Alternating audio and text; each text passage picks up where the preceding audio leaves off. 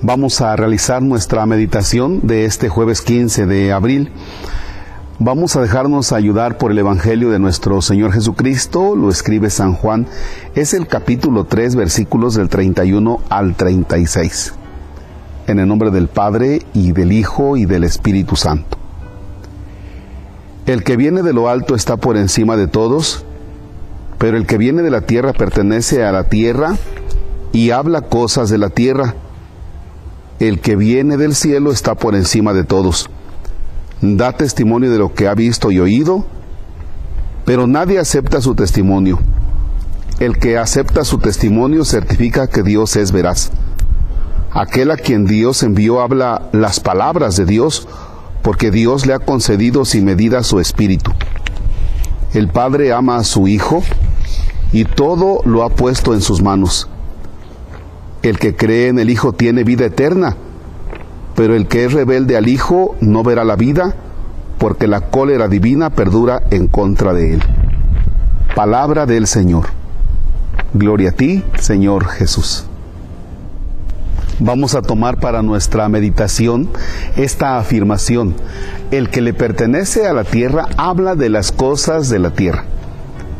No es extraño que día a día nosotros nos ocupemos en las conversaciones y en nuestro pensamiento de la problemática familiar, de la problemática económica, de la situación del país, de los problemas propios del estudio, los niños, bueno, pues que tienen problemas con sus papás y que eh, el papá no los quiere y que les pega, cosas de esas, ¿no? Esas son las realidades de la tierra. Y qué bueno que las abordamos porque eso quiere decir que nosotros somos personas reales de carne y hueso, que tenemos nuestros pies totalmente puestos en la tierra. Eso, eso es bueno. Pero no se nos olvide que también dentro de nuestros comentarios y de nuestro, en, en nuestro pensamiento debe estar también nuestra mirada puesta en el cielo, es decir, que también en nuestras conversaciones y en nuestro pensamiento, también nosotros vayamos teniendo esos rasgos de trascendencia, hablar de la vida eterna, hablar de la vida del cielo, hablar de las cosas de Dios.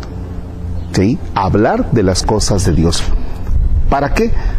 Para que ciertamente metidos en el mundo no aparezcamos tan mundanos, pero también que aparezcamos en este mundo, sí con nuestra mirada puesta en la eternidad. Esa es una cosa que, nosotros, que a nosotros nos tiene que ayudar mucho. Yo les quiero decir que en este tiempo de Pascua, la vida de Cristo, la resurrección del Señor, Cristo resucitado, nos hace poner nuestra mirada en el cielo. O sea que no quedó todo en la Semana Santa sino que después de la Semana Santa está la resurrección del Señor y está esta cincuentena pascual que nos hace estar constantemente mirando hacia la vida eterna, esa vida que Cristo el Señor con su resurrección nos ha ganado.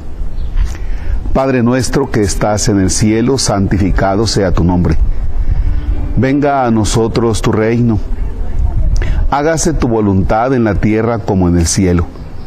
Danos hoy nuestro pan de cada día, perdona nuestras ofensas, como también nosotros perdonamos a los que nos ofenden. No nos dejes caer en tentación y líbranos del mal. El Señor esté con ustedes. La bendición de Dios Todopoderoso, Padre, Hijo y Espíritu Santo descienda sobre ustedes y permanezca para siempre. Amén. El Señor es nuestra alegría, podemos estar en paz. Demos gracias a Dios.